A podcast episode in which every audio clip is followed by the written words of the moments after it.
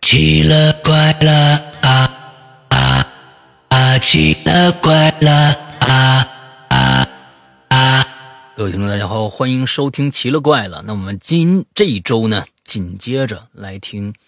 莫姐讲她那些奇了怪了的事儿。来，莫姐跟大家打个招呼。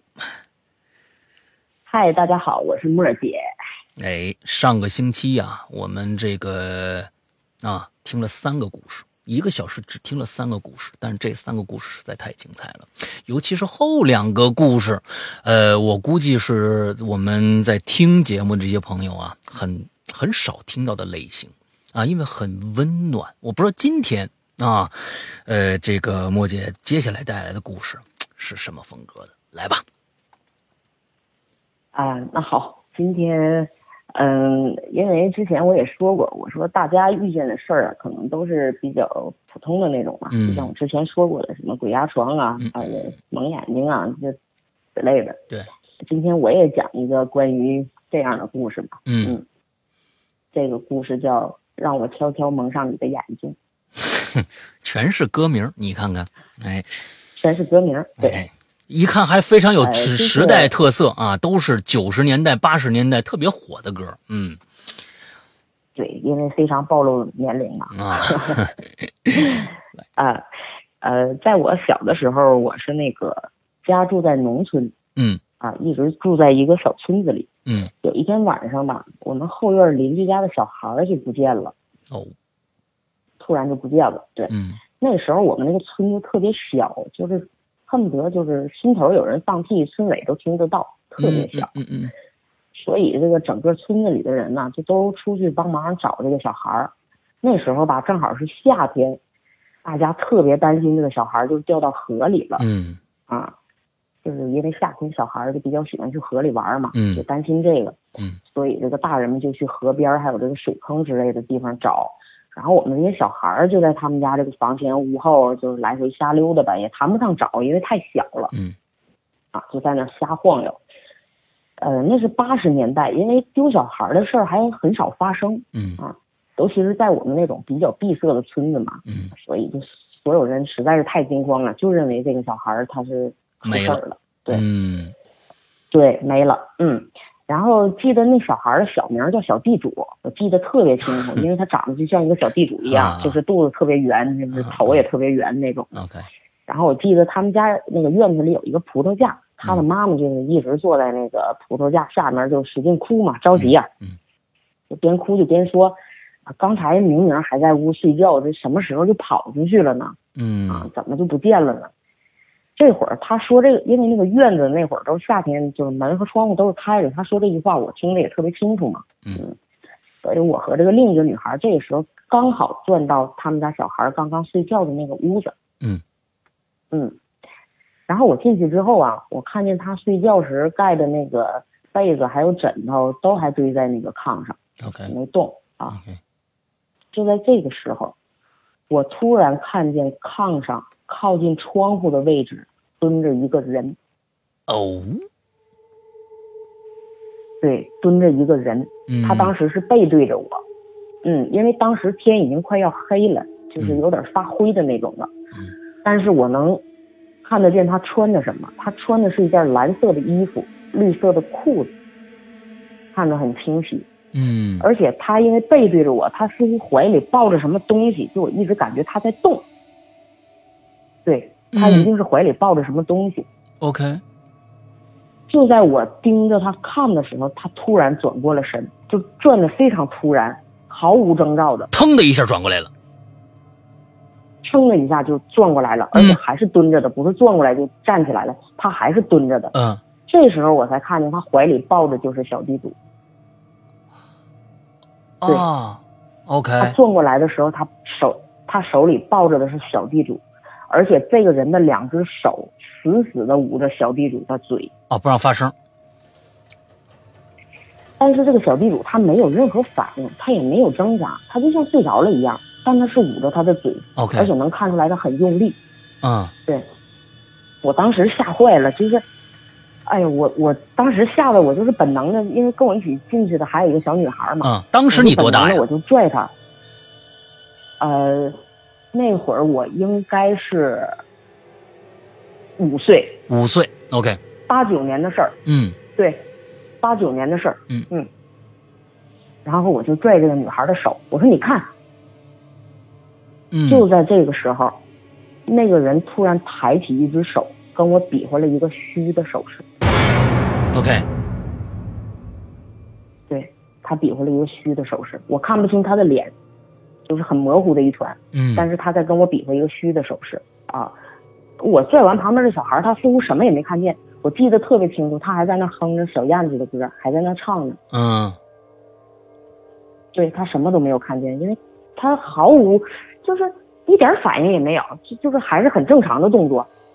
啊，当时我哇的一下就哭了出来，我嗯吓得都已经就是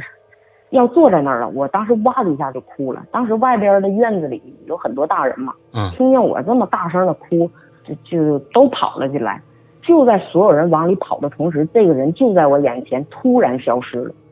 就不见了，哦就那么眼睁睁的消失了。嗯，所以按照这个这个有两种推推测啊，我我一般就是也、嗯也愿意这个把这这些故事啊，就是走进科学，走进你大爷一下啊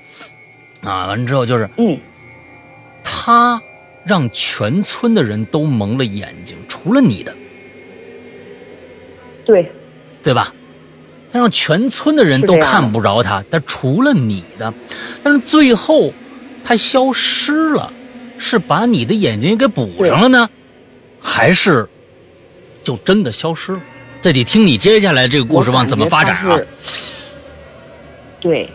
他是真的消失了，因为就在他消失的瞬间，我听见进来的人喊：“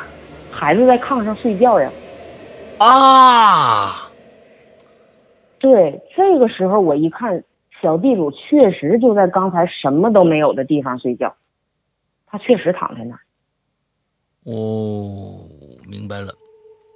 对这这个遮掩又跟然后其他他的眼不一家样，人，对他的家人就马上就跑过去，就是叫醒孩子嘛。嗯他就是孩子醒了之后，就是很正常，就坐起来，还拿手就是揉着眼睛，嗯就是你怎么喊醒我干嘛？就就是这这种状态。嗯，OK，我哭成那样，旁边都没有人理我啊，啊因为这这个孩子是失而复得的，嗯根本没有人理我。我当时哭的特别惨烈。 ，OK，然后就旁边人就欢呼雀跃，有的就跑出去去河边找人嘛，就说孩子找到了，你们别在那边再继续找了嘛，就这种，啊啊啊嗯我就听着他们就是来回喊往外走。可就在小地主把他揉眼睛的手拿下来的时候，我看见他的嘴边有清晰的手指印儿，别人能看着吗？就是手指。我后来发现别人是看不见的。没有当反时应，我不知道，对，没有反应，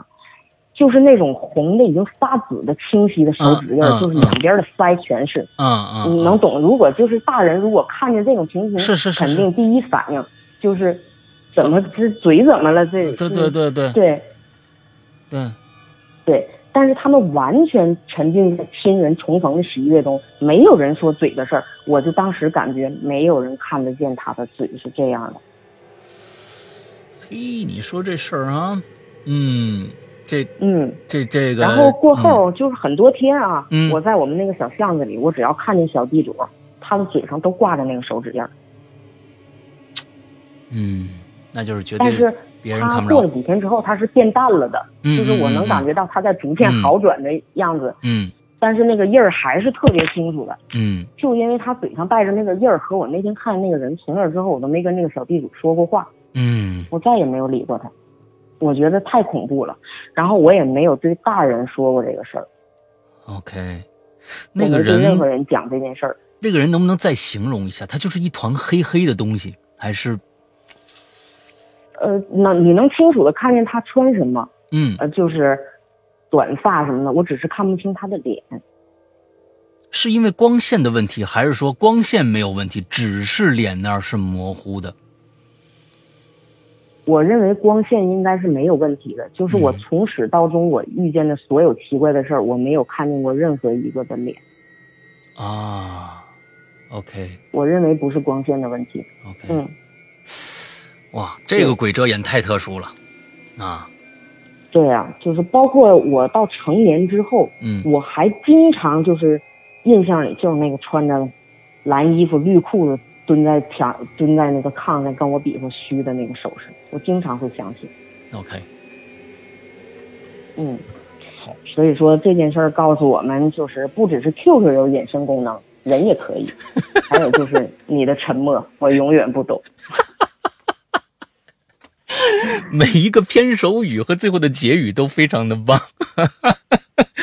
对对对，这确实是搞文字工作的啊，这这个对，每次都非常棒，嗯，挺好，挺好，挺好，嗯我希望我的叙述就是让大家，我是我之前也说过，就是全当茶余饭后的娱乐江湖，啊娱乐就好，挺好，轻松一点。对对对对对对对，嗯，挺好，来接着，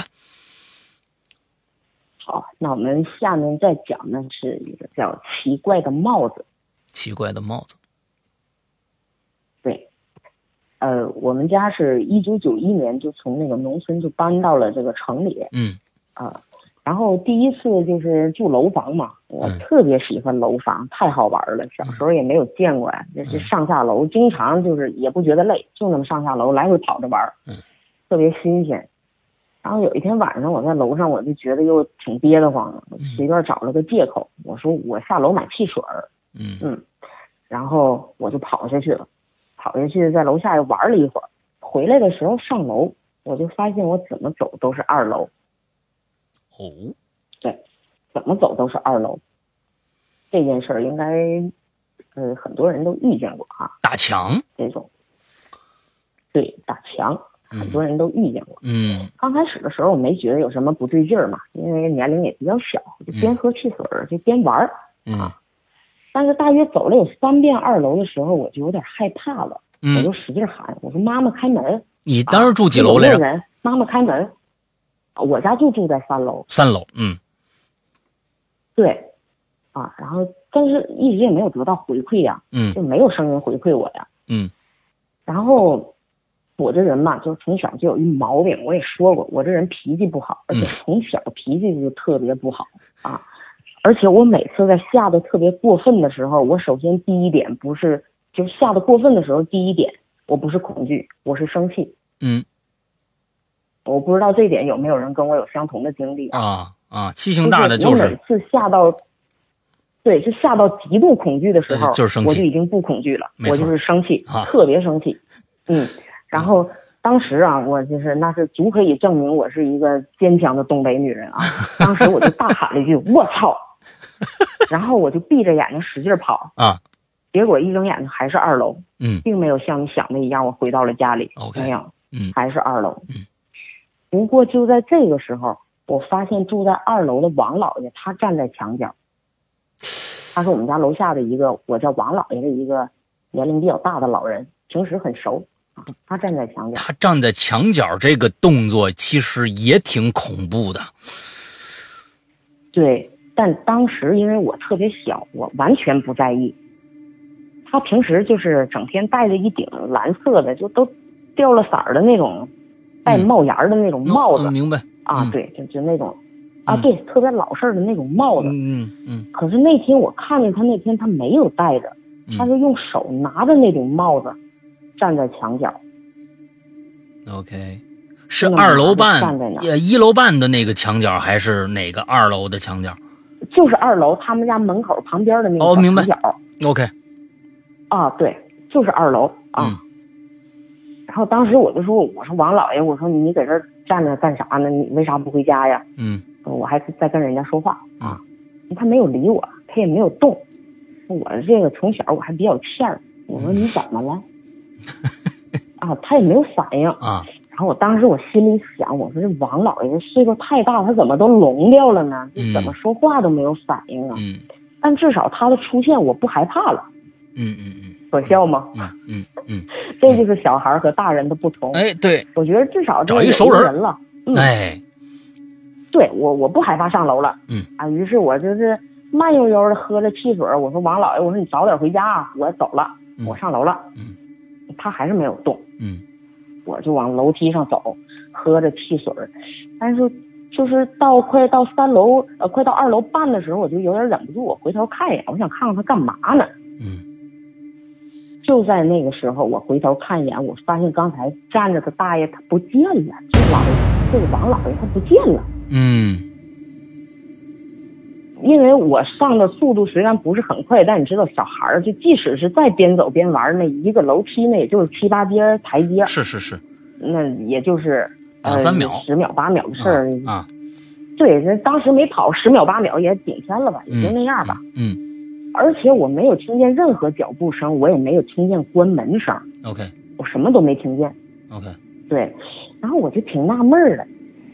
我就往楼上走。这个时候我已经走到我自己家的门口了嗯啊，我就迅速迅速的我就开了门。我开门就听见我爸在跟我妈说话，对我爸就说，楼下那个王大爷的疾病刚刚在医院去世了，我过去看望。啊 OK 当时我一听，我说啥？就当时我这汽水都要拿不住了。我说啥？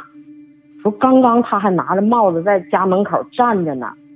嗯我爸说你别胡说八道，而且还训了我一顿。嗯就我当时我特别委屈，我都哭了，啊我又害怕又委屈。我说这怎么？我明明看他拿着帽子在墙角站着，怎么就还不让我说呢？嗯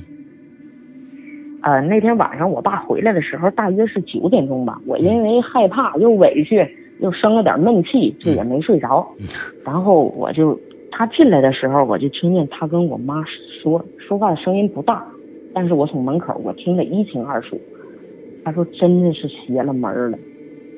他说我要出去那会儿，默默说他看见王老爷拿着蓝帽子给二楼站着。嗯结果我刚才刚到医院，他闺女突然大声喊：“这帽子哪儿来的？谁给戴上的什么？噔噔噔噔噔噔噔噔噔噔噔噔噔，哇！我我我忽虽然我没太听懂，但是我一身鸡皮疙瘩。啊我说是什么意思？莫姐再再再详细说一下。？”就是我爸到医院的时候，他们正在给老人换衣服，那会儿刚去世嘛，嗯啊，就是不是得给老人穿那种丧葬服嘛，正在换衣服。嗯，兽医。换衣服的期间，因为对，因为我爸他他又不是家属，他就站在走廊啊，就是等着嘛啊。嗯然后就是他闺女突然大喊一声：“这帽子哪儿来的？谁给戴上的多了顶帽子。？”多了顶帽子。这会儿吧，就是那个这个王老爷他还有一儿子，那会儿他刚刚过世，应该是也是从医院就是呃办理什么手续吧，嗯嗯嗯就是刚刚往回跑啊，往回跑。他在走廊里大概也听见他妹妹喊了帽子什么的，但是也没听清，可能就听清说这个帽子两个字儿。嗯啊，然后他就是边往回跑，他就是边说，他说那会儿那个抢救着急，戴什么帽子，一会儿回家去取。嗯他也知道帽子是没有带来的。 ，OK，结果就在他进入病房门的那一刻，他就站住了，他一下就顿住了，他就不说话了。啊，然后因为我爸站在门口嘛，我嗯爸他说他也顺势往里看了一眼，嗯，他发现王老爷头上确实戴着那顶蓝帽子。哎，对，嗯，所所以那顶说蓝这件帽事子儿，就是告诉我们这顶蓝帽是子，老我人自己回家取回来了。呃，这顶蓝帽子是老头自己的吗？确定是自己的是他自己的，啊，但是是他自己的绝对是没带出来。当时老头自己回家取帽子去了。情况着急，对，所以说这件事儿就告诉我们，出来混，帽子是要带走的。可以，可以，可以，可以，啊，都依你啊，莫姐，都依你。 哎，挺开心，就是最后这个总结啊，总是非常的亮啊，嗯，出来混啊，对，嗯，护着点脑袋吧， 出来混，对，护着点脑着袋点，头吧。哎哎，对，我我我是发现你的所见所闻啊，我我我是觉得跟好别像人不太一样。不，对对，没错儿。你别人呢，可能就看到哇，我我我我我绝对碰到一个特别恐怖的事儿，那个特别凶啊，那个特别凶。我们今嗯天怎么着了？他就一直跟着我，那就挥摸。哎，很多是这种事儿啊，那确实也很精彩。但是嗯你的故事呢？哎，每一个单独的，我发现呐，好像生活要有意的要跟你开一些或多或少的玩笑，想让你看更多更多的有意思的事儿。他并不是想吓你，他并不是、嗯他并我不有是想时吓候你也，是，啊，除了你今天讲的第一个故事，那个呢，其实这么想下来哈，嗯，说不定再过十年二十年，你才知道那个故事到底是怎么回事儿有没有这个可对能？，没准儿过了二十年，我再上直播间的时候，可能讲出来，它又变成了另外一个暖心的故事。哎，到时候说不定跟老班长一样，那女的白衣飘飘的年代，二十年后才有答案对，啊，挺好，挺好，挺好。来，咱们接着下一个。所以有些事儿不要着急嘛，是的静心等。是的，嗯，呃，我下面讲的这个叫对镜梳妆，呃，对镜梳妆。对， OK，好，那我估计跟这个女孩子一就有关系了。来吧，嗯，好，呃， 因为我说过啊，就是我平时失眠特别严重嘛，嗯，呃，偶尔睡着了也是噩梦连篇，哦，嗯嗯就是没有深度睡眠，就是三十岁之前啊，我说的都是。嗯嗯嗯就像今天晚上我在直播间，这已经远远超出了我睡觉的范围。我今天晚上特别担心我打哈欠，因为九点钟是我每天睡觉的时间。哦，现在的失眠的这个情我担心今天晚况已经没有了，对三十岁以后，啊、没有了。哦，太好了，对，三十岁以后，我好像把三十年之前的那些觉全都补了回来，特别能睡，每天睡觉比较早。嗯所以说这件事儿也是发生在我三十岁之前。嗯，啊，我当时有天晚上我做了一个梦，嗯，我就梦见自己变成了新四军。新四军，呃，我觉得那个应该是新四军，就是呃，当时咱们军人穿着那种青色的军人服装，那个时候是不是新四军的年代，啊，对吧？我不是嗯对太确定，对啊，应该是新四军，对啊。当时我在梦里是和另一个我不认识的人骑着马，在一个村庄里，好像在巡逻，我们就嗯在那儿转，嗯啊，在那转转到一个街道拐角的时候，啊，我就看见两个老奶奶，嗯，两个老奶奶，嗯他们是面对着一面墙，嗯然后这个墙上挂着一块蓝色的布，嗯这个哼，蓝色的布边缘还缝着白边儿的，就那种布，像嗯一个小孩儿特别古老的那种小被儿的那那那种布嗯啊嗯，嗯就是挂在这个墙上。嗯当时他们两个，一个是站着，另一个坐在椅子上。他们当时是背对着我，因为他们在对着墙啊，嗯就对着那块蓝布。嗯嗯然后站着的这个老奶奶就拿着一个篦子为这个坐着的老奶奶梳头发。嗯，我不知道现在的年轻人还知不知道篦子这个东西。啊，篦子，嗯，好多人就是这对篦子，好像这个东北叫的比较多啊，往往往这边来，可能就是哦南方什么就不叫篦子了，嗯对它这个东西吧，就是一种很小的木梳一样的东西对，但是齿儿之间的距离很近。嗯，最早因为人们没有洗发水儿，那会儿还用矾洗头发，对，卫生条件也跟不上嗯，所以有时候人的头上就会长虱子，嗯然后用这个篦子就可以把这个虱子给弄下来嗯。当时篦子主要是起这个作用吧，嗯啊，他们就用那个篦子，站着的老奶奶就在为坐着的这个老奶奶梳理头发，嗯他们对着那块布梳理头发，啊，当时我就特别好奇，我就站就是骑在马上嘛，我就坐在马上，我就看他们，然后坐着的这个老奶奶就问着这个站着的，就是说这样梳好看吗？嗯然后站着这个老奶奶就说最好看了嗯。啊，这是这句最好看了，我记得特别清楚，因为嗯这是我听见一个人形容另一个人，就是特别那种，就是充满了怜爱，最好看了嗯，又简这句单话，我但记又得直特别接清。啊，对嗯对，就能代表他当时的那个心情。嗯然后拿着币，这个站着的奶奶哈、就拿着这个币子就塞到坐着的这个奶奶手里了。嗯他就说放我手里太久了，这次你收好，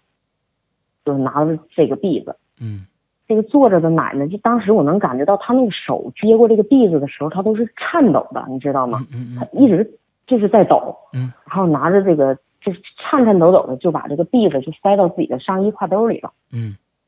啊！我当时我就实在我是忍不住我的好奇心了，我就问，我说你们对着那块布能看出好看不好看吗？嗯啊，我这人可能也是就是比较欠，就真嗯是当时太好奇了，你对着一块布梳理头发，怎么能看出好现不好实看和梦里都很欠，是吧？哎， 对，这个时候他们两个嗯一起回头，嗯我发现他们两个长得几乎一模一样，哦，一模一样，只是坐着的那个老奶奶的额头上有一块疤，这块疤很大，所以我嗯一眼就看见了、啊，啊。还有，他们都是盲人，他们都是盲人，是闭着眼睛的，是还是睁眼瞎，呃，就是眼睛是睁着的那种，睁着的就是你一看就是盲人的那种。啊？OK，嗯，我当时吓坏了，然后我就醒了。哇，醒了就我这人醒了就就醒了，就也没没太觉得这个事儿怎么着。嗯然后这个第二天大清早，我一朋友就给我打电话，就说这个他姥姥去世，让我过去帮忙，这个就是记账啊，就有人这个过来倒那水里嘛，嗯让我过去帮忙记账。嗯然后我这人因为平时遇见的奇怪的事儿比较多啊，我也向来从来不看这些逝者的名字啊或者照片儿之类的啊，我全都不看啊。所以那天进去之后，我也是匆匆行礼，然后就一直到旁边那个小屋，就是帮着记账。嗯那天傍晚的时候，这些悼念的人也都逐渐就散去了哈、嗯这个时候就有一女的进来了，这个女的就跟我这个朋友的爸爸说话，她说：“嗯哥，那个篦子找不到了。”哦，然后我朋友的爸爸就说：“不是一直放在大姨手里吗？怎么不见了？”就是一家人这个时候就，我能感觉到他们都慌了神儿，特别着急。嗯当时我也特别慌乱，我听见“篦子”这两个字儿的时候，我就是一身鸡皮疙瘩。啊，嗯，然后我坐在那儿就是稳当了好半天，我都没有动。他们一直在那儿说篦子放哪儿去，一直我在我耳朵里一直都是篦子篦子篦子。嗯，我找了个空档，我就过去把我朋友拉了过来。我说怎么了？嗯他说那什么，那个就是我奶和我姨奶，他们是一对双胞胎。啊，嗯，他们两个是同年同月同日生，嗯又在昨天半夜一起同时的去世了，同时在各自家里去世啊，不是在一起。嗯他说姨奶的灵堂就在这个我奶奶灵堂的隔壁。嗯他说我太奶走的时候啊，留下了一个篦子，就这一样遗物，嗯一直放在我这个姨奶的手里嗯。我姨奶生前也一直叮嘱，就是说走了之后一定要给带走。嗯然后这会儿就找不见了，太急人了。嗯我听到这句话，我简直就是我朋友后面还有很多后续啊，可能在那儿唠叨，啊我根本我就什么都听不见了，我就是嗯嗯往外走，因为这个往外走还是要经过灵堂才能出这个大门口嘛，嗯嗯我就往外走。在我经过灵堂的时候，我实在忍不住了，我就往旁边看了一眼，嗯，这时候我就看见灵堂上的照片了。嗯那个照片就是我昨天晚上梦里梦见梳头发坐着的那个奶奶，因为她的额头上有一块疤，是八，对，是一块疤，一块很大的疤。嗯嗯，我当时就是吓得就是腿都软了，这这当时确实这个感觉很不好，啊，我就走了出来。我在这个，因为我们那边的灵堂跟别的地方可能不太一样，别人都是那个，就是说在家里设灵堂嘛，嗯嗯我们这边不是，我们这边是统一到殡仪馆，他专门租给你一个二层的，一层就啊啊啊是明白大厅灵堂嗯嗯，然后就是呃啊遗体摆在那个就是水晶棺材里，嗯，然后那个上边是遗像，就是这样的，对，嗯遗体是摆在那儿的啊。我实在没有勇气再进去，啊我就一直在那门口，我就转，我就转。我实在后来我是忍不住了，我就给我朋友打了一个电话，我说你出来一趟，我想跟你说点事儿。嗯我这朋友就出来了，他说你有什么事儿啊？你、嗯你怎么不进去说呀？嗯我说那什么，我说我说你翻着你奶奶的上衣挎兜，我说篦子好像应该在那儿。对，他他说篦子一直在我姨奶手里。啊，没有，他说篦子一直在我姨奶手里。再说这是早上刚给换的丧葬服，怎么可能的上衣挎兜啊？不不可能！啊，我说真的，我说你找找，要不你进去跟你家人商量商量。嗯他看了看我，可能当时也实在是理不出什么头绪嘛，嗯他就进去了，就跟当时他姨奶家那个那个灵堂就在隔壁嘛，这两家人现在都坐在他们那边呢，就商量这事儿。嗯他进去他就说，他说要不然翻翻那个衣服挎兜什么的，因为我不知道呃南方什么样啊，我们北方这边就是家里有老人，如果老人的年龄特别大了，在就是家里都会备这个丧服，嗯，我不知道你清不清楚这件事儿。那我清啊，楚就是怕老人突然走得是很的着急，然后嗯就是衣服啊、弄不到，就是嗯在老人年龄大了之后都会预备这个。是，然后他可能说完，他们家人也觉得，哎呀，会不会真是就是老人在没了之前，就是他那个大姨奶就把嗯这个篦子已经放到自己的丧服里，就怕走时候拿不走嘛。嗯这样两家人就是都商量好，说那就翻一翻吧。结果他大姨奶那边儿，他的女儿就是回去翻，回来就说什么都没有。嗯啊，没有找到。那这个时候他们也是毫无办法了，因为没有办法找到，怎么可能？啊他们就是这个时候，我朋友的爸爸说，那就翻翻老太太的挎兜吧。嗯啊，他当时就同意了，他说翻一翻吧。结果在他们翻挎兜的时候，那个篦子就在他左侧的上衣挎兜里找到了。你看看，嗯嗯，之后就是我朋友很多次问我说你你是怎么知道那个篦子就就在我奶奶那个上衣挎兜里？嗯我说真是猜的，我说那丧葬服都是之前预备的，我说可能是放在里面了，我说就是猜的。嗯，我希望今天晚上他没在直播间，不然过后可能会认为我跟他撒了一个弥天大 谎。 ，OK，然后这件事儿告诉我们，就是无论生老病死，都要带上妈妈赋予的爱。这个也好，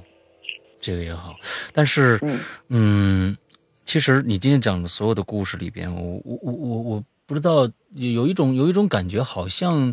你与生俱来，从小时候一直到现在，可能是在你三十岁之前，你被赋予了一种嗯。一种任务，好像你要完成一些任务，把一些相干的、不相干的一些使人，命一样，是对吧对，你去帮助他们完成一些事儿。虽然这些事儿看上去、嗯其实嗯对旁人好像不重要，但是我觉得可能对当事人来说是非常非常重要的。我最后有你有没有打听过那个篦子为什么对他们姐俩那么重要？这个篦子有没有什么含义？呃，这个篦子没有什么含义，就是他太奶走后的遗物嘛，就这一样遗物，什么都没有哦啊，因为老太太走的特别早 OK 就这一样遗物留给了她的大女儿，对 o k 所以这个篦子对于他们家人来说非常珍贵。嗯嗯嗯，所以说，这个篦子是他留给大女儿的，他大女儿在身上恨不得带了一生，在他要走的时候，他把它送给了他的妹妹。哦，真的是真的是，嗯，呃，对所以你的最后的结语是这个啊、对， o k 所以我觉得就是，哎呀，很深情的一个事儿。嗯嗯嗯，觉而得且我觉得三十岁之前赋予我的这种嗯、呃比较奇特的这个这个事儿吧，就嗯是我当时没有悟到是他们在让我做什么，我当时不懂，包括我做了很多我都不懂，嗯真的，嗯，我是近两年才发现的，嗯嗯嗯。嗯可能还是太年轻。呃，可其实嗯呃有的时候好像，呃，你自己好像是遇到一件事儿，好像不会，你不会反过来想，也不会跟上一件事去做一些呃归纳总结。今天呢，你给别人讲的时候，可能别人在听你的节，发现你的故事很多很多都是这类似的，好像是在嗯帮别人去完成一个、一个。在你看来，在别人看来，旁边人看来都不是特别重要，但是对当事人非常重要的一些事情。嗯，这也是近两年我才发现的事儿吧，因嗯为我自我自己是个写手，也没有整理过这些东西。嗯，这次要上节目，然后就是勾了一个大框儿，我勾出来的时候我自己都笑 了，就是好像我一直在在是一个慈善家一样，但是其实我想表达的不是这个，只是遇见了奇怪的事儿，我没有那么高尚，真的。嗯嗯嗯嗯就是明白。呃前前后后只是遇见了，我们就做了。嗯嗯，OK，好的，来，咱们接下来，好，那我们接下来再讲一个，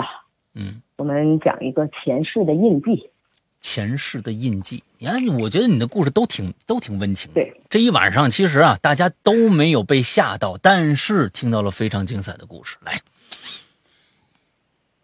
好，嗯、这个前世的印记发生在我上小学的时候。嗯，呃，我就是小学的时候，我一直没怎么上过学。哦，啊，我因为一些身体原因和一些特殊原因吧，就嗯是现在上这个节目也也无所谓了，就是经常见奇怪的东西，导致我没有办法专心上学。啊，都已经这个就是到到这么这回种事程度了。对，所以我一直没有上学。呃，以前别人问我，我都说是身体原因，还有就是因为我妈妈是个老师啊。然后我说我妈妈想在家就是自教育体系教我，嗯一直是这样讲哈，嗯讲的好像特别那个超前啊，嗯个性其实不是，只是因为见了奇特的东西，导致我没有办法上学。嗯然后我的妈妈，我也一直跟她叫朱老师啊，因为她也确实是我的老师啊啊，她就在家教我。啊那个大约是我在上小学四年级的那个时间段儿，我经常做一个梦，嗯梦里总是一个特别年轻的二十多岁的一个男的，嗯他穿着一件白色的跨栏背心儿， ，OK，啊一条短裤，嗯，啊，浑身总是滴着水，并且告诉我他很冷，嗯而且我记得特别清楚，我只要梦见他，就会闻到一股槐花的香气，我不知道你有没有闻过。哦，我知道槐花槐花的香气，嗯，对，就是那种特别清香的香气。淡雅啊，嗯我那时候很小啊，就是那个时候好像才十岁吧，九岁，嗯我我也不太在意啊。但是经常做这个梦，有一天我就跟朱老师说，我说我经常做一个梦啊，我就梦见一男的，嗯，他老说他特别冷，啊，我也看不见他的脸呐、他就个子不高，很瘦。朱老师说你就是故事看多了，你就别总想这些乱七八糟的，你就什么都别想就行了。嗯然后我还是会经常梦到，我也从刚开始的不在意，变得每次梦见他之后，我会突然变得特别冷。啊梦见他之后醒来总是特别冷， ，OK，那会儿已经五月份了，嗯就是我盖着棉被都不行，就是嗯特别凉啊。还有一点就是我家楼下那边有一条小河，嗯我只要经过那条河必须绕路，我不能看见水，啊，对啊我不能看见水。是因为这个梦的联想让你惧怕水，还是说那条河不不自然的产生了一种对你的心理上有一产生一种什么暗示吗？是哪一种？这个我当时的心里我已经回忆不起来了，我嗯就记得看见水我就特别恐惧啊，这当时是什么心境已经想不起来了，反正就啊 OK 是特别害怕。 OK，然后这朱老师说冷，这是不是身体有什么异样啊？嗯就带我上医院去检查，检查那活蹦乱跳的，什么事儿也没有，嗯就回家吧。回家那会儿，我家人就是 老认为我这个常年不上学，然后又经常遇见奇怪的事儿，就是我自己在故弄玄虚吧，就是你别理他，啊反正他也特调皮。啊，而且他老遇见那么奇怪的事儿，也没见他多么害怕呀、什么的，啊就不用理他了， OK，你就让他他想说什么他就说吧。嗯然后，呃，就也都没太在意。但在那之后，我还是经常梦见那个男的，嗯他还是穿着那个白色的跨栏背心儿嗯嗯啊，还是带着那股槐花的香味儿，跟我说他很冷。嗯当时我可能也是听的次数多了，我就觉得有点烦，因为我之前也说过，我这人特烦别人磨叽。嗯我就说你浑身上下你都滴着水，你也不不擦一擦，你能不冷吗？嗯他听了我说这话，就好像整个就愣住了，他用特别小的声音说：“房子漏水了，没有办法。嗯，他说他房子漏水了，没有办法。”对，房子漏水了，没有办法。嗯说完，他就好像特别不好意思，嗯又很无助，就是感觉特别不好意思那种。他就转过了身，就不让我看他。他转过身的时候，我看见他跨栏背心儿左侧肩膀的位置有一个巴掌形的胎记，巴掌形的胎记。嗯嗯一个手，一个手型的胎记，对，在左侧肩膀， ，OK，一个很明显的那种胎记。然后但梦里我并没有害怕啊，就是因为也也没有什么奇怪的，就就也没害怕。嗯，但是我醒了，我那天醒来就是比每天醒来更加寒冷，就是冷的已经不行了。 ，OK，然后那会儿应该是早晨五点多了啊，嗯五月份五点多，呃，天就是蒙蒙亮了已经。嗯我就过去我父母的房间房间，我就喊朱老师。朱老师问我怎么了，我说我又梦见那男的了。嗯，朱老师就听到这儿都叹了一口气，这就是我每天就好像那会儿表现的比较神神叨叨嗯啊，这就是，哎呀，你这成天的这这怎么这哎呀，就是对我很无奈。哎嗯，也不知道真假的然后我下面我就啊说，皮的我说厉害，嗯，对他们也不知道，对也不知道真假，因为那会儿我还很小，然后就是有这种事儿，我还经常好说出来。但我长大了之后，我是闭口不谈，问我我都不说那种了。嗯然后我说我说我看清楚了，我说他背后左肩膀处有一个巴掌形的胎记。哎，听到这儿，朱老师的脸色都变了。嗯，但他当时什么都没有说。这件事儿我是已经几乎快要成年的时候我才，或者已经成年了，我记不清楚我是哪一年知道这个事儿的了。啊后来我知道，我梦见的这个人是家里的一个亲属，啊，他哦是家里的一个亲戚。嗯嗯，在他没有出生的时候吧，他们家只要生下男孩儿就会无缘无故的病逝，啊，生下男孩儿就会病逝，啊生下啊对生下女孩儿就能活下来， ，OK，对，就生下男孩儿就病逝，生下女孩儿就会活下来。但是那会儿他们家是几代单传，而且你知道是就嗯是北方都想对要家里有一个男孩儿嘛，对啊，结果就在他们家生下第三个呃男孩儿的那个时候，就无缘无故的又没了，生下来的当天就没了，嗯没什么特殊原因，嗯就是没了。嗯那天恰巧他们家也经过了一个上门要饭的，那会儿讨饭的人比较多嗯啊。这个讨饭呢，他大概是我现在想啊，他大概是算命的或者是江湖术士吧啊。啊，然后就是这这家人就给了他一碗饭，他就端走了。他都出去了，他又回来了，他就又转了回来，就是好像不想说，但是因为你看你这么善良，你们家出这么大的事儿，还给了我一碗饭吃，我必须得说啊。他就跟那个女主人说：“说你的命是男中不留的命，啊，就是说男孩留不住的命是啊。说你要想啊，你要是想留的话，你这样，你试试把灶台里的那个炉灰，农村的那个灶台、嗯里边不都是生炉子有炉灰嘛？嗯他说你抓一把，抓一把印在这个死去男孩的后背上。哦如果下一胎男孩能活就活，不能活就别强求了。啊他是这样说的。女主人因为当时根本就没有什么好的办法啊，听后就赶忙就上这个呃灶坑里就抓了一把芦荟，就抓在这个男婴的这个左肩膀处。嗯结果这个女主人再生下一名男婴的时候，奇迹般的活了下来， OK，对，没有事儿，很健康茁壮。但是她的左侧肩膀带着一个巴掌形的胎记，嗯嗯，那个时候屯子里嘛比较封建，屯子里的人就都说这是抓魂给抓回来的孩子，哎啊都这么说。嗯，但是他一直特别健康茁壮的成长，而且很优秀，嗯但是他从来不穿这个跨栏背心儿，就是很担心，就是别人看见啊他这个胎记就很 OK 瘆人嗯啊。对，他到了成年之后，到谈婚论嫁的年纪，他也遇见了自己就是心爱的嗯人，这个人就是我大姨。啊哦，大姨夫，对，那会儿我姥爷，对，那会儿我姥爷他是一个木匠，嗯农村干木匠活的。当时正好是村子里有一家后搬过来的人，他们就是盖新房子。嗯呃，我不知道现在农村还有没有这种说法，就是那会儿盖了新房子都会选一个良辰吉日上大梁，嗯，就是上房顶上的大梁。我不知道现在还有没有这种说法。现在应该是盖房子在我啊们北方也讲究这个风水嘛，像上大梁啊，啊搬家时候搬床啊，什么时候搬啊，什么的，这就我觉得应该还有哎，对嗯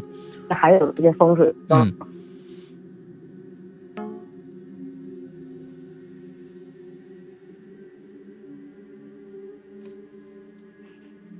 喂，喂喂，呃，刚刚断了一听下得，到吗？嗯，能能能，现在能哦，听到刚了，嗯才断了一下，我听见了“滴”的一声。嗯，对，啊，没事儿，刚刚我没有说话。嗯嗯，好，然后这个那天因为我姥爷是木匠嘛，嗯在当地也比较有名儿，就被请去了，就帮他们上大梁嗯啊。就在这个大梁上了一半儿的时候，这家人接到了一份电报，嗯就是在那个没有电话、信件又特别慢的年嗯代，嗯嗯有急事儿只能是发电报嘛。对啊，结果电报到了，就是他的儿子在部队出了事故，啊，就已经去世了。哦，这家人本身就是从外地刚搬过来，刚刚盖的房子嘛，嗯嗯就移居过来的。嗯，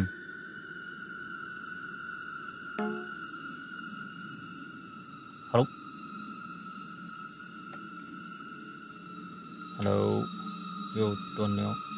哦，刚刚又滴了一下啊，又又滴了一下，又滴了一下，哎，哎又滴了一下，没事儿，来，啊，对，现在好了吧？好了，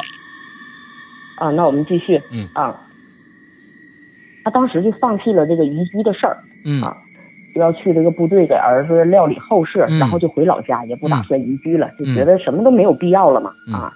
然后当然这个新盖的房子就要卖掉，因为也用不上了嘛。嗯那个时候他们走的特别着着急，房子卖的也特别便宜。那会儿刚刚赶上我大姨他们两个要成亲，啊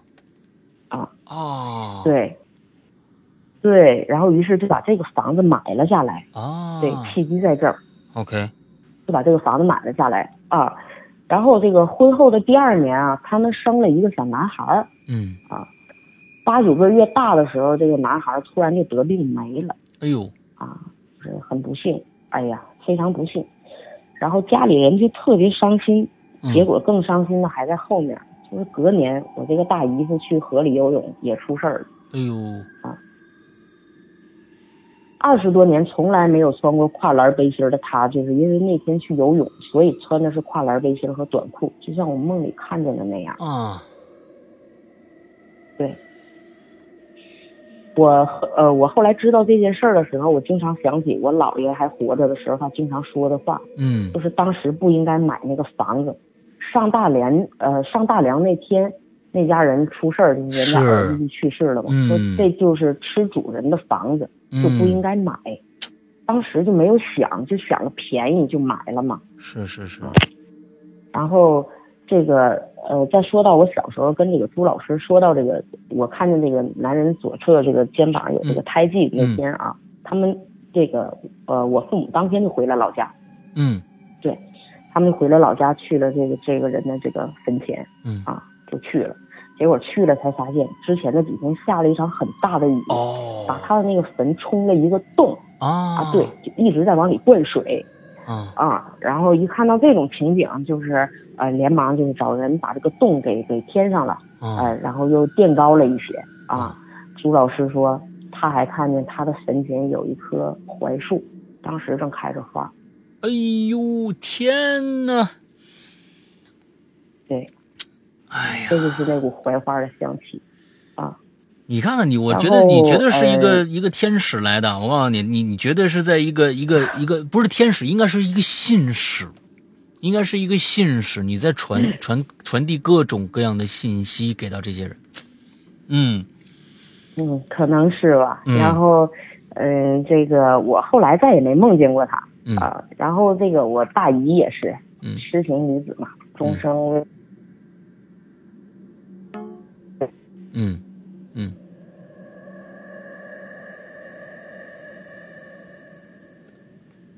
Hello Hello Hello，哇，现在好了吗？现在好点了。我现在我看看，我直接用啊我的现在另好外了一个网络试试看。现在能听到我说话吗？呀，不行。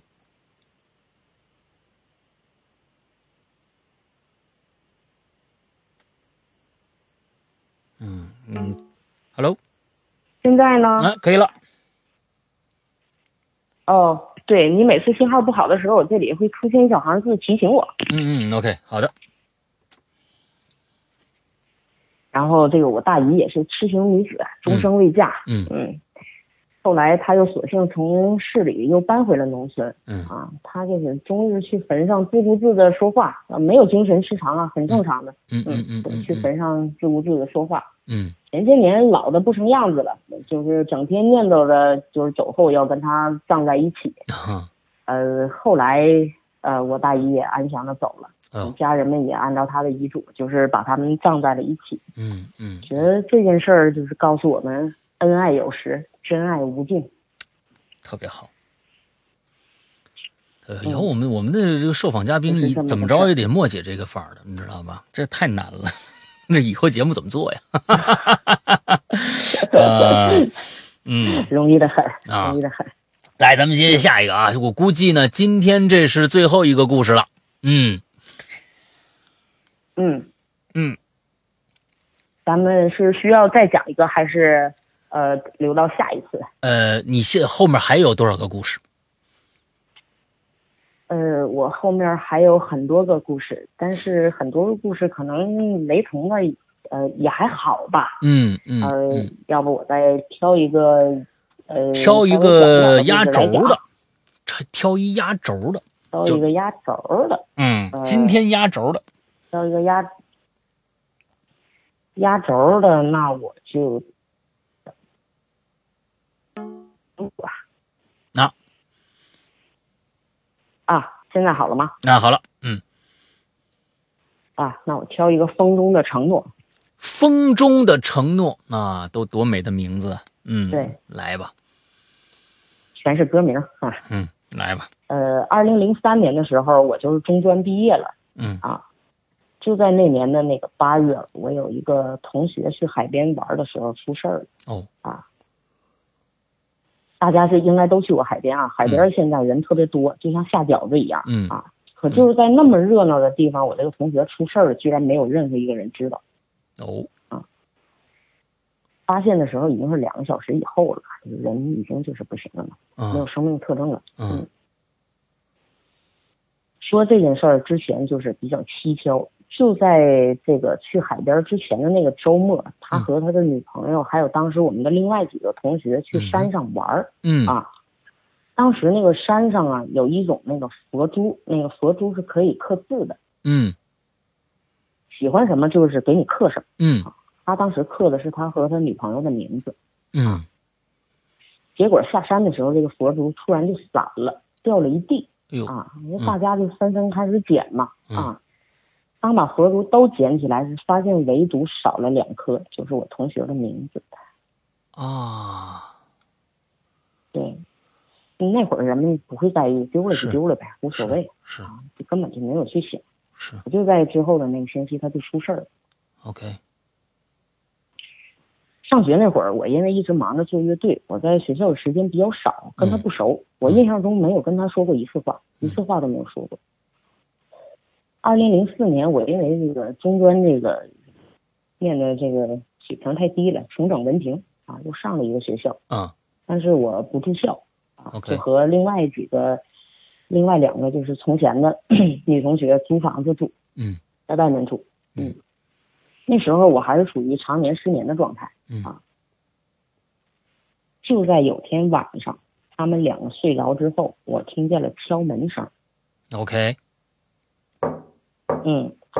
我还好奇，没有人去我们那儿做过客，啊从来没有没有过敲门声啊啊，我特别好奇，于是我就去开门，啊我开门打开门的瞬间是我那个同学，嗯但是在那个瞬间，我不知道他不在了，我不知道。当时你还没获得这个消息，其实我不，其实我明明知道他是没了啊的，但就是我看见他的时候，我不知道他是不在的，我不知道为什么，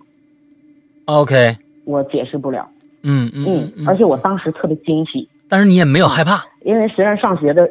没有害怕呀，啊就是因为那个就是看见老同学了，虽然就是。呃，上学的时候没说过话，但是你知道，就是毕业之后再看见同学的那种感觉，他就是不一样的。嗯我就是赶快就让他进来，我说你快进来，咱们聊会儿天儿啊。那会儿我们租的是一个一室的房子，连客厅都没有，就特别简陋，嗯甚至连沙发都没有，嗯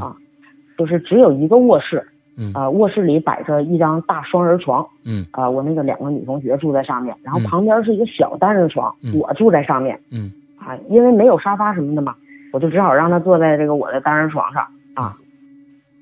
然后当时我就要叫醒那两个女同学，嗯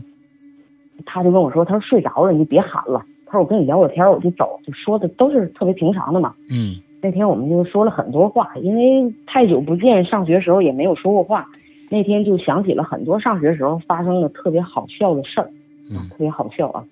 然后因为那个，呃，我们有一次是运动会，最后一次运动会还跟别的班级打了起来，然后我们还聊了这个事儿嗯，反正就是聊得特别开心吧。时间也过了特别久，但是在聊的过程中，我不知道时间那么快，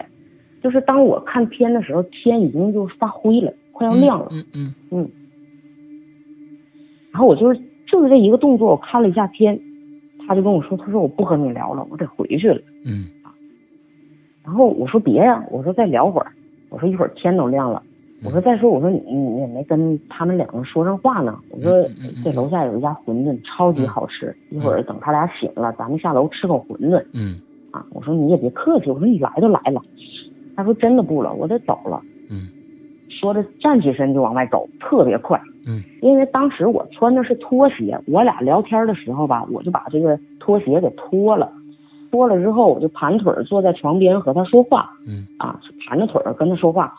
他这一走的特别急，我这也特别急嘛，我就赶快把腿拿下来穿鞋。就在我穿鞋的时候，我突然醒了。等一下，你能醒明白了我现在说的我突然醒了吗？是是刚才一直在做梦，我那会儿，我我不是那会儿，我直到现在我也不确定我是不是在做梦，因为在我醒了的瞬间，我发现我的姿势是坐在床边穿鞋。 OK，嗯，你醒过来的时我不知道这是一场候梦，是坐在床边穿鞋，但是你突然醒了的另外一个意思是不是你突然想明就是想明白我了，突然醒了的意思是我明白，这人不在了没了对，这是我说的，我醒了， ，OK，嗯。但是，我后来又很确定他真的来过，因嗯为他刚刚坐过的那个位置是有人坐过的痕迹。 ，OK，嗯，但是我当时呃也是，呃没有害怕，我只是定了定神，啊、有点慌张，有点慌乱嗯啊嗯，嗯也不敢出去去门口看，也不敢，嗯对我就坐在床上就有点慌乱，嗯然后我就回忆我们两个的聊天儿，嗯因为他让我转告给我朋友一句话嗯啊，对，因为这句话是一场离去的告白，在这儿我就不说了，嗯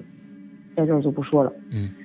呃，那天天亮我就跟老师打电话，我去请假，没有去上学，嗯因为我一直在反复的想，就托付我带话，我怎么把这句话带给那个女孩儿？嗯因为那女孩儿是我一个特别好的朋友，嗯我就在想怎么把这句话传达到，还是很合情合理、不失体面的。嗯结果那天就到上午十点钟了，我还没有纠结好这句话究竟怎么说。结果我的电话响了。嗯是那女孩儿给我打的电话。嗯，对，就是她让我托话的那个女孩儿 OK 给我打的电话。 ，OK，嗯，她当时跟我说的就是，呃，说的是这个男孩儿的名字。她说她今天一周年，你陪哦我去看看他。嗯，哎，那会儿我就是如释重负啊，我知道，就是这一切他都是注定好的。 ，OK，我不必为怎么开口去发愁，其实一切都是注定好的。嗯嗯他只是在等那个时间点。嗯，所以这件事儿告诉我们，就是山河寻遍，人间无你。特别棒。啊、其实你跟那个朋友呃，经常联系吗？就是这个这个你特别要好这个朋友，是基本上每每天都打电话，还是隔很长时间打电话联系或者怎样呃，我们一个星期或者半个月会打一次电话吧，啊？所以就不像是那种嗯不是不啊是特别经常。明明白嗯明白，所以你会想措辞，但是正好嗯那一天，你的最好的朋友也想到你陪他一起去，所以你对就是一个信使。哦，真的，我我我现在我觉得听你们所有的故事，你就是一个信使。你在大学碰到的那个那个中专碰到的那个那个白衣飘飘的年代，一定会有答案。我嗯觉得一定会有答案，我们要等着这个答案，啊，啊，说不定多少年以后，那我们就等着这个答案。哎哎，好，其实今天那个莫姐还有还有几个故事没有讲，那我觉得呀，这个咱们还是要留一留。那、我们下一次再找一个时间把莫姐啊邀请过来到我们的呃节目做客。其实有一些东西，嗯隔一段时间再去听，说不定还有一些新的信息回来啊。比如说白衣飘飘，呃，今天咱们就不对花更多的时间啊，让莫姐这边再讲了。啊，我觉得留一点好戏在后边更好。呃，两个小时，今天咱们啊，非常感谢莫姐这个啊，给咱们娓娓道来了这么多有趣的，冥冥之中因果因果循环报应的这样的一些各种各样的故事吧，嗯、特别好。这是我觉得我们在做呃奇了怪了以来，其实特别特殊的一期，非常特殊的一期，很感谢莫姐。哎感谢施阳给了我这样一个机会，把我所不一样的经历分享给大家。嗯嗯，大家就有耳福了。那么 OK，呃，今天那咱们节目先到这儿，完了之后咱们以后咱俩再约，好吗？嗯，那好，好，那这样再见 OK，朋友们再见，好，各位，拜好拜。拜拜。